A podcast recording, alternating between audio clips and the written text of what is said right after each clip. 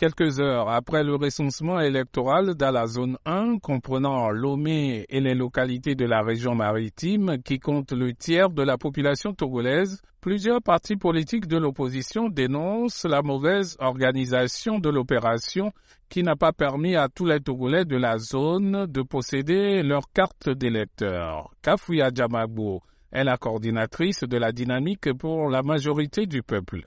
C'est un recensement qui s'est pas du tout bien passé. La CENI n'a pas été à la hauteur et on a laissé sur les carreaux une partie importante de nos compatriotes. Ce n'est pas normal. C'est une violation de leurs droits et nous ne comprenons pas comment on peut justifier ça dans un pays censé être une démocratie. Ce n'est pas normal.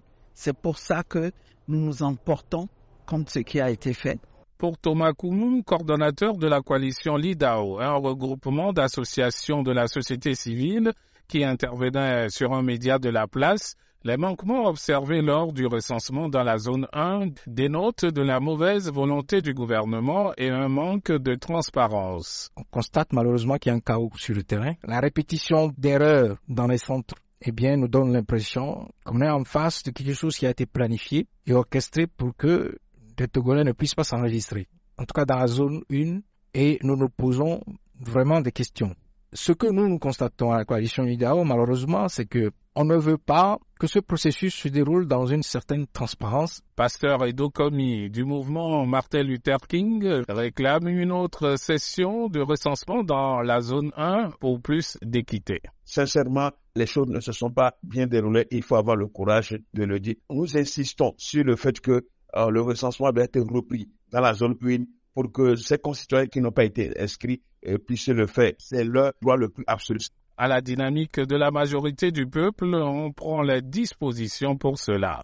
Kafoui à Djamagbo. D'ici là, nous nous anticipons et nous demandons à ces compatriotes de ne pas baisser les bras. Nous allons mettre en place une plateforme qui sera bientôt opérationnelle où ceux qui ont été exclus pourront s'inscrire et ensemble nous allons mener la bataille comme le code électoral nous en donne le droit pour qu'ils obtiennent satisfaction.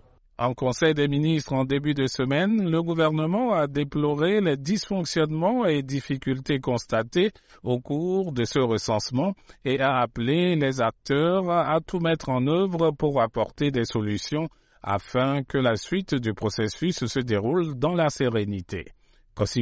Lomé pour VOA Afrique.